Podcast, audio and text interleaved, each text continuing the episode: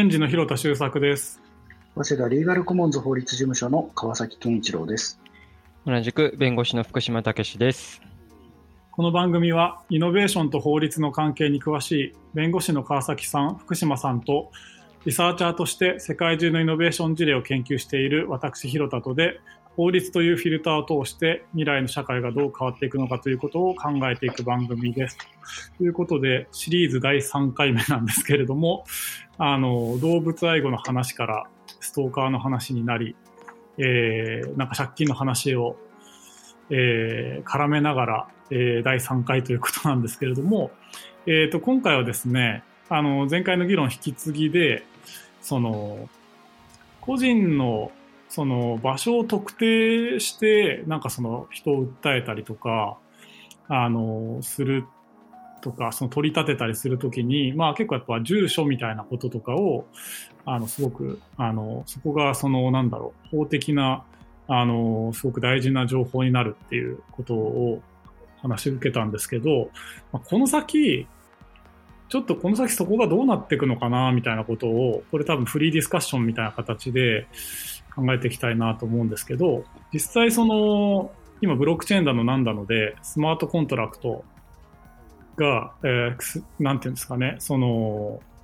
いろんなそういった中間組織を介さずにあ直接ピアトゥーピアでやり取りができますねっていった議論があったりとか、あと日本でもマイナンバーカードの話とかがあって、デジタル庁がどんなことしてくるかっていうところに、まあ期待とともに、まあなんか、あの疑いの目で 見てる人たちがいると思うんですけど、その辺ってまあ、あの、別にこれ、誰かがあの答えがあるわけじゃないと思うんですけど、どういうふうに見立ててます？どうなんでしょうね、あのマイナンバーカードに関しては、あの今後、活用が進んでいくだろうと思います。あの今はもうすでに30%ですか、まで来ていて、で運転免許が70%かな、65%か、なんかそれぐらいだと思うので、あと1年ちょっとでそのその付近に行くだろうとね、まあ、一旦そこまで行ってしまうと、まあ、もう身分証といったらマイナンバーというふうに、あの社会自体がそれを前提に動き始めると思うので、うん、あの取得率上がっていくと思うんですよ。で、今時点では、まあ、住民票コンビニで取れるっていうぐらいのメリットしかないですけれども、まあ、その使える機会も増えていくだろうから、あのそういう意味では、マイナンバーカードの活用増えていくと。で、そのまあ、議論はあるけれどもあの、ずっと国がやろうとしているのは、銀行口座との紐付けですよね。うん、でこれがあの実現すると、もちろんさまざま不都合なことも発生する人もいるだろうし、一方 ね、一方であの、例えば定額給付金って去年ありましたけど、ああいうのの事務って、すごい大混乱した上になかなか受け取るまで時間かかった。例えば今、東京都がその飲食店に対して営業保証金ってやってますけど、あれも全然処理が追いつかなくて、でそんなんだったらって言って、もうあのお酒出して、もうお店営業してるってところも増えてますけど、そういうのも銀行口座分かってれば、そこにボンと振り込むだけだから、あの大幅に簡素化できるっていう、まあ、なんかそういう発展の仕方はまずしていくんだろうなというふうには思ってます。うん、まずマイナンバーカードに関してですね。ねなんか、日本、そこがむちゃくちゃ時間かかるし、煩雑だし、書類分かりにくいしみたいなことが、でも一括で全員に10万円配りますとかが一瞬で済みますからね、うん、そんなのね。まあ、とはいえ、一瞬で済むかどうかっていうところ、役所っていうところは恐ろしいところで あの、そんだけの条件が用意されても、なんていうか、そこがうまくいくかどうかは私、怪しいとは思ってますが、うん、ただ、うん、まあ、そういうインフラもなければ、それができないことは間違いないので、うん、あのそういう意味で便利になった一方で、その銀行口座を、要は簡単に補足しやすくなるってことなわけですよね。はいはい。で、だとすると、例えば典型的には納税であるとか、あるいはあの社会保険料の徴収であるとか、あのそういう局面においても、その銀行口座というのが、あのまあ、便利に使われる、つまり債権者の観点から見ても便利。はいはいはい。という状況にな、そうなんですね。国という債権者にとっても便利ということになりますから、あのそういう意味での、なんていうんですかね、まあ、便利になるといえば便利になるんだけれども、うん、それが暮らしやすい社会なのかどうかというのは、人によって見方は分かれるだろうと思いますね。そうですね。でもなんかその、友人関係の中で逃げられてるとか、そういったところは、そのマイナンバーカードにいろんなもの紐づいてて本人が特定できれば、今、つまり銀行の口座の中から例えば30万返してくれとかっていうのがスムーズに進行することとかになんないかなという期待はちょっと期待と同時に不安ですけど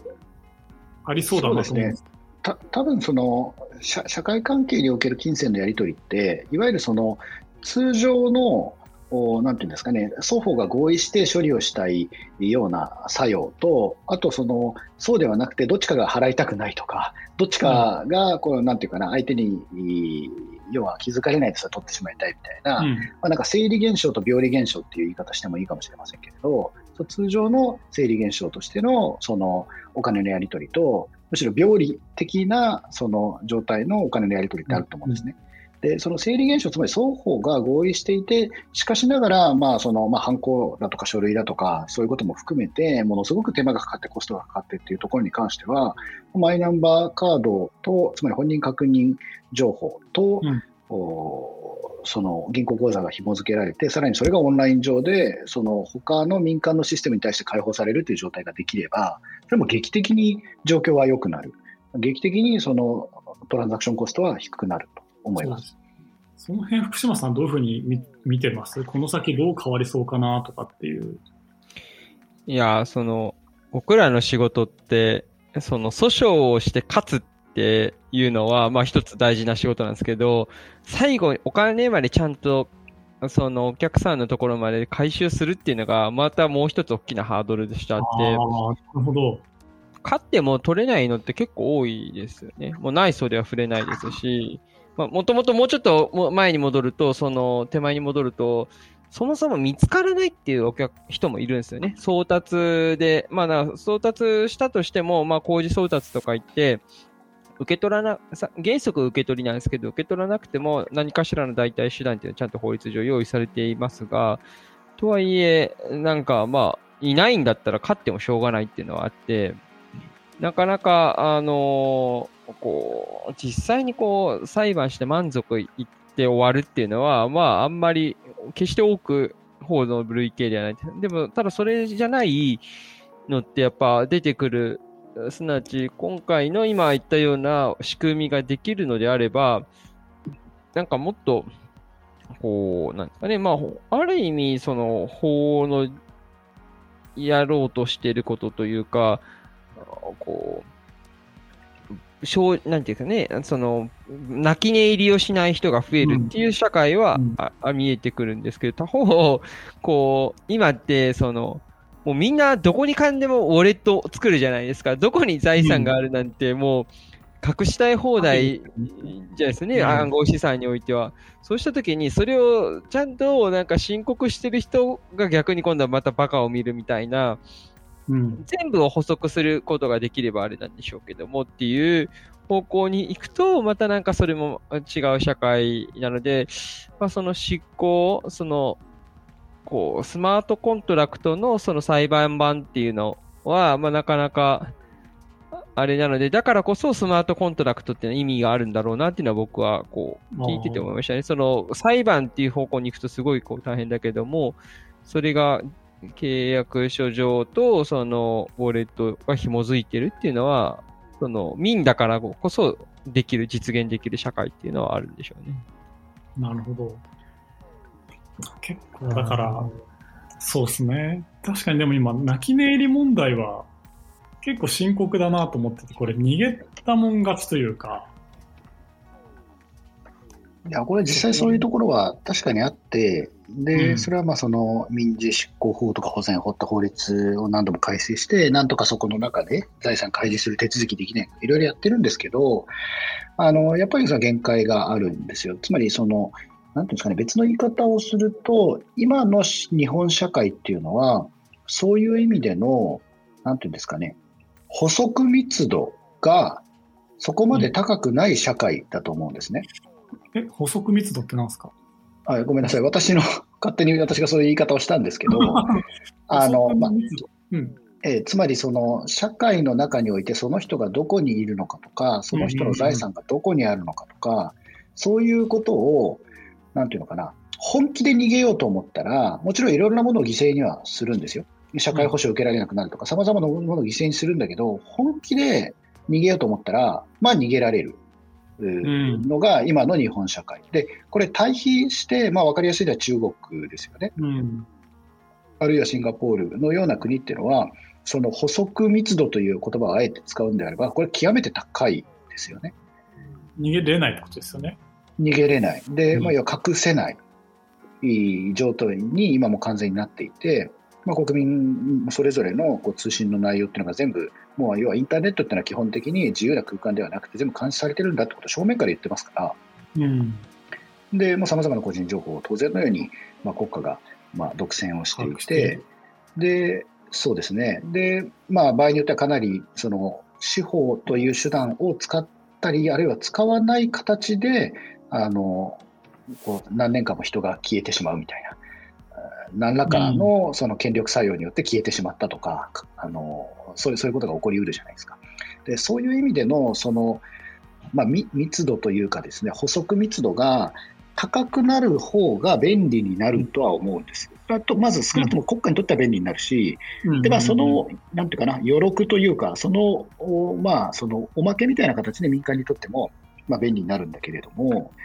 まあ、そういう社会が生きやすい社会なのかというのは、多分個々人の感じ方、考え方、そして置かれている状況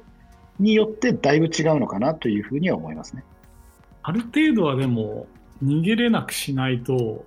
公平とは何かみたいなことを考えさせられますよね。いや典型的には例えば養育費ですよね。養育費って一般的にその、うん、まあ、親権者がその養育費を払うべき、まあ、あの義務者である、まあ、大抵は離婚した、はい、まあ、あの父親であることが多いですけれど、に対して、うん、まあ、あの養育費払って、まあ、債権を持ってるわけですけど、実際にはこれ払われてる、ちゃんと払ってるのはもう5割切ってるというふうに言われていて、そんなに低いんですか？そんなに低いんですね。で、それを見るに見かねた、あの、兵庫県の明石市の市長、弁護士ですけど、はもうあの、明石市でもう代わりに払ってあげて、市が取り立てるみたいなことをちょっとあの思考的にやって、まあ賛否両論あるんですけれども、うん、やったりだとかっていうぐらい結構大きい。で、アメリカなんかだと、その養育費払ってないと、パスポートを取り上げられちゃって、あの、国から出られないみたいな、まあそういうなんか間接的な強制みたいなのをやったり、まあいろいろ工夫の仕方はしてるんですけれども、あの私がこう養育費払ってもらえない子供を抱えた、まあ、生活に困難を抱えている立場、弱い立場であったら、国によってそこを守ってほしいと思うと思うんですよ。そうですよね。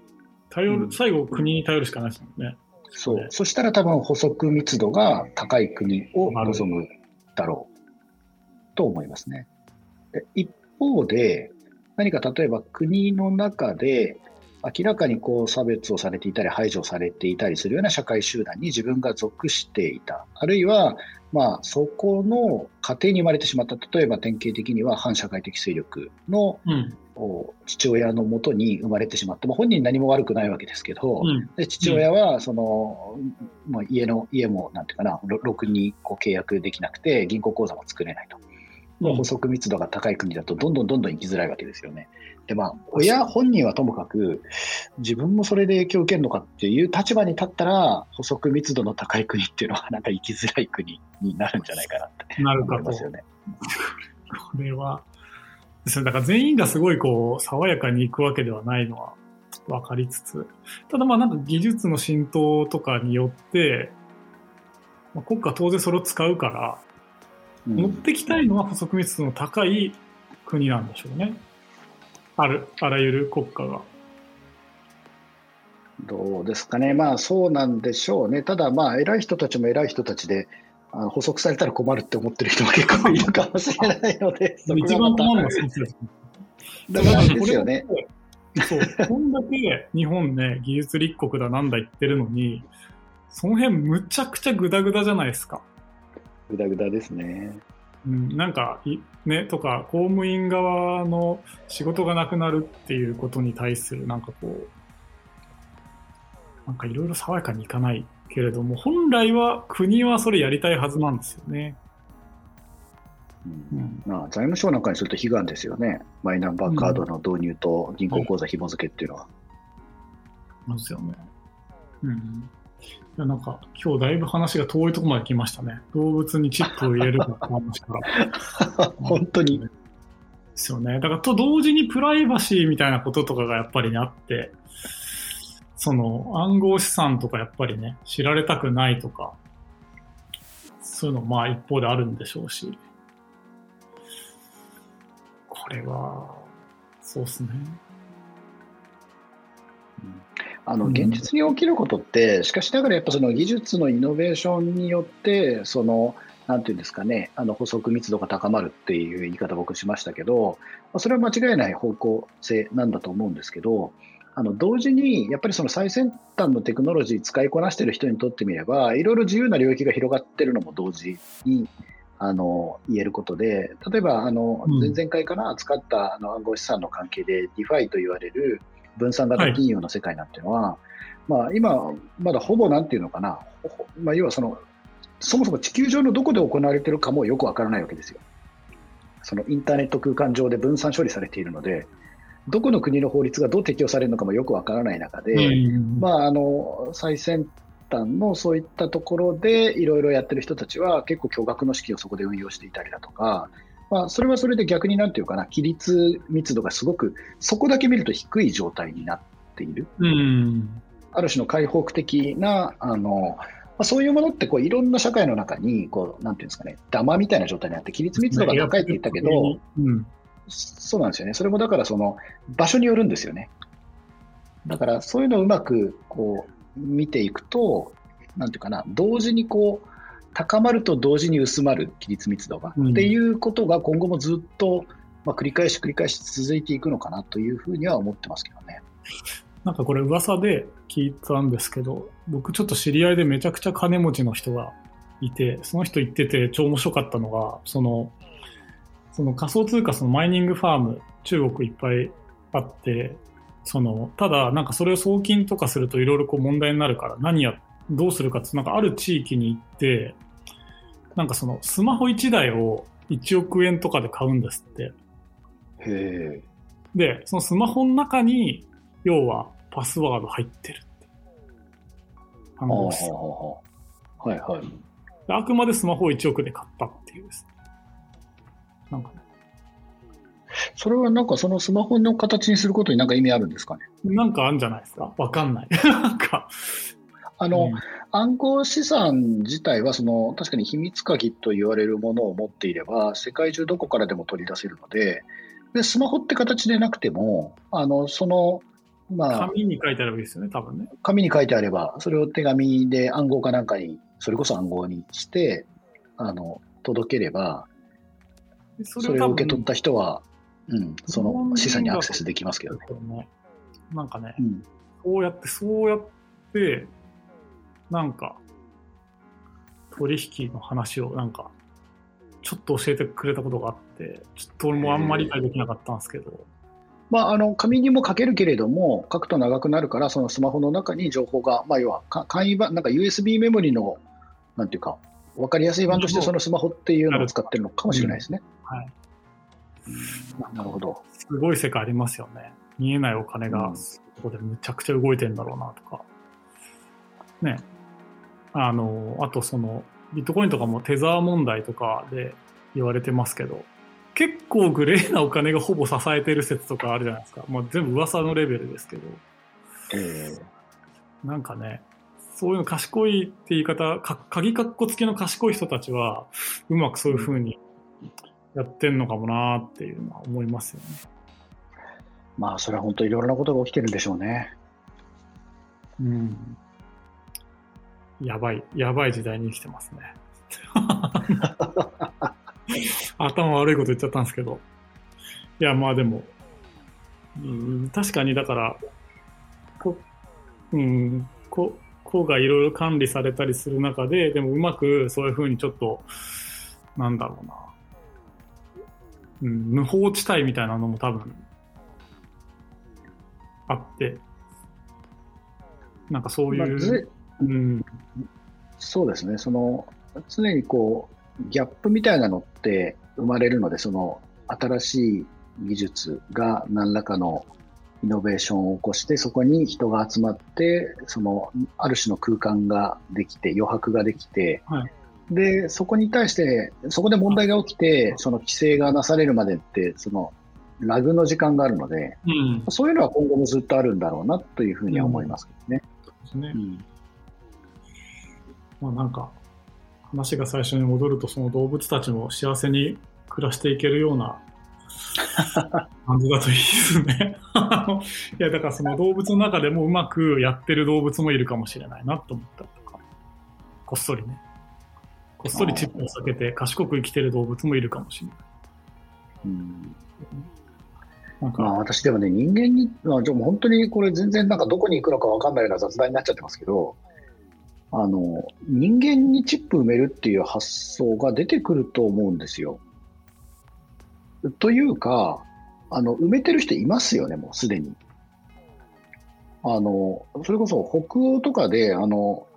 何ですか？あの、要は Suica みたいなのを、あの、腕とかにああ、あり注射で。入れて、なんか、ありませんでしたっけ？そういう方と、あの、 WIRED のツアーかなんかで。うんありました、ありました。ねえねえそういう方もすでに結構おられて、で、そうすると要はその、うん、あの、な、あれでも金属探知機引っかかんないんですかね？飛行機で。ね、どうなってんでしょうね。どうなってんでしょうね？取れって言われたって取れないですしね。うん。ピーとかいそうですよね。いや、どうなってんのかわかんないですけど、でもそういう感じで、その、結局、なんていうんですかね、こう、強制的に何か埋め込むみたいな話ではなくて、自分からそういうふうにやっていく社会っていうのが結構もう見えてきてるんじゃないかなとは思うんですよね。うん、便利っていう感じでね、財布も落とすことなくなるんだったらいいやみたい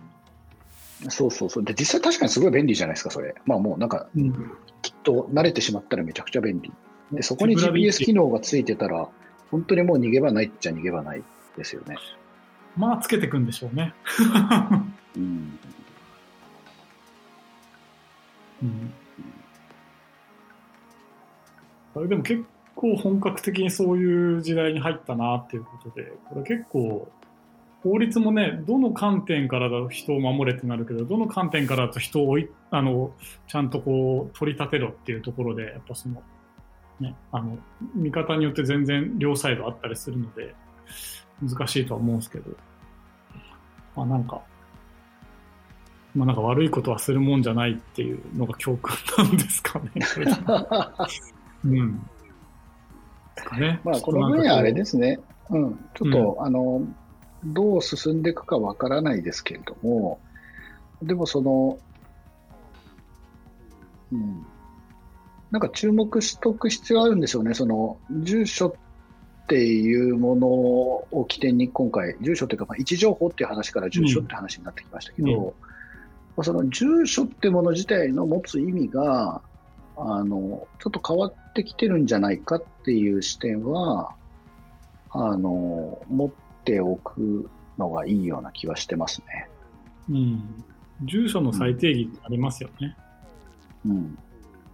居場所の最低義。うん。うんどういうふうにそれがね、あの、落ち着くのか、ちょっと私も全然わからないですけど、まあ、あの、例えばほら、性別っていうもの自体が最低義されてるじゃないですか、今。うん。うん。だからその性別欄の記載は必要なのかみたいな話ってあったりするし、うん。生年月日はどうなんだろうな。さすがにそこは、問う、うん問うって何かなるかな。でもなんかねでも年齢知られたくないとかはあるかもしれないですね。そうですよね。アメリカなんかだとね、履歴書に年齢書かないみたいな話あります書かないとなりますからね。そういうなんか採用の現場ではあるから。うんその本人を本人として特定するということが、どのようにこれから更新されていくのか、変化していくのかというのは見てると面白いのかもしれませんね。うん。そうですね。なかなか。ということで結構今回頭から煙が出てきたんで、そろそろ、ね、今度ちょっとまたライトなネタやりたいですね。そうですね。ということで、なかなか難しい話になってきたところで、まあ時間もそろそろいい感じなので、今日はこの辺にしておきましょうかね。